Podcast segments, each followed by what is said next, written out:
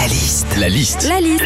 La liste de Sandy sur Nostalgie. Alors, il va y avoir des bouchons, je crois que c'est un peu orange aujourd'hui à cause de ce week-end de férié. Qu'est-ce qui se passe quand on est en voiture dans les bouchons La liste de Sandy? Quand on est dans les bouchons, déjà, on râle. hein. C'est plus fort que nous. On peut pas s'empêcher d'être grossier, d'insulter la terre entière alors que personne ne nous entend.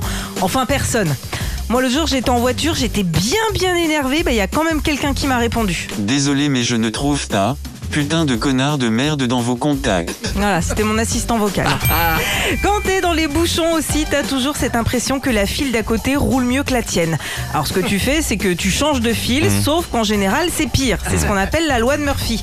Enfin, moi perso, j'appelle ça la loi de l'emmerdement. Quand t'es dans les bouchons, il y a une question que je me suis toujours posée, moi, c'est pourquoi les gens klaxonnent? Ça sert à rien. Ouais, c'est vrai. Ouais, ça n'avance pas, ça n'avance pas. Alors, à moins que je sois largué niveau info, mais j'ai pas souvenir qu'un gars coincé dans les bouchons ait déjà réussi à désintégrer une file entière de bagnoles juste avec un klaxon. hein. Enfin, quand on est dans les bouchons, au feu rouge notamment, ça arrive que certaines personnes viennent te donner un petit coup de pchit-chit sur le pare-brise. Voilà. C'est sympa, hein, ça part d'une bonne intention, sauf qu'en général, ton pare-brise, tu le récupères tellement gras que t'as l'impression qu'il a été lavé au fruit d'or. Retrouvez Philippe et Sandy, 6h, 9h sur Nostalgie. Nostalgie.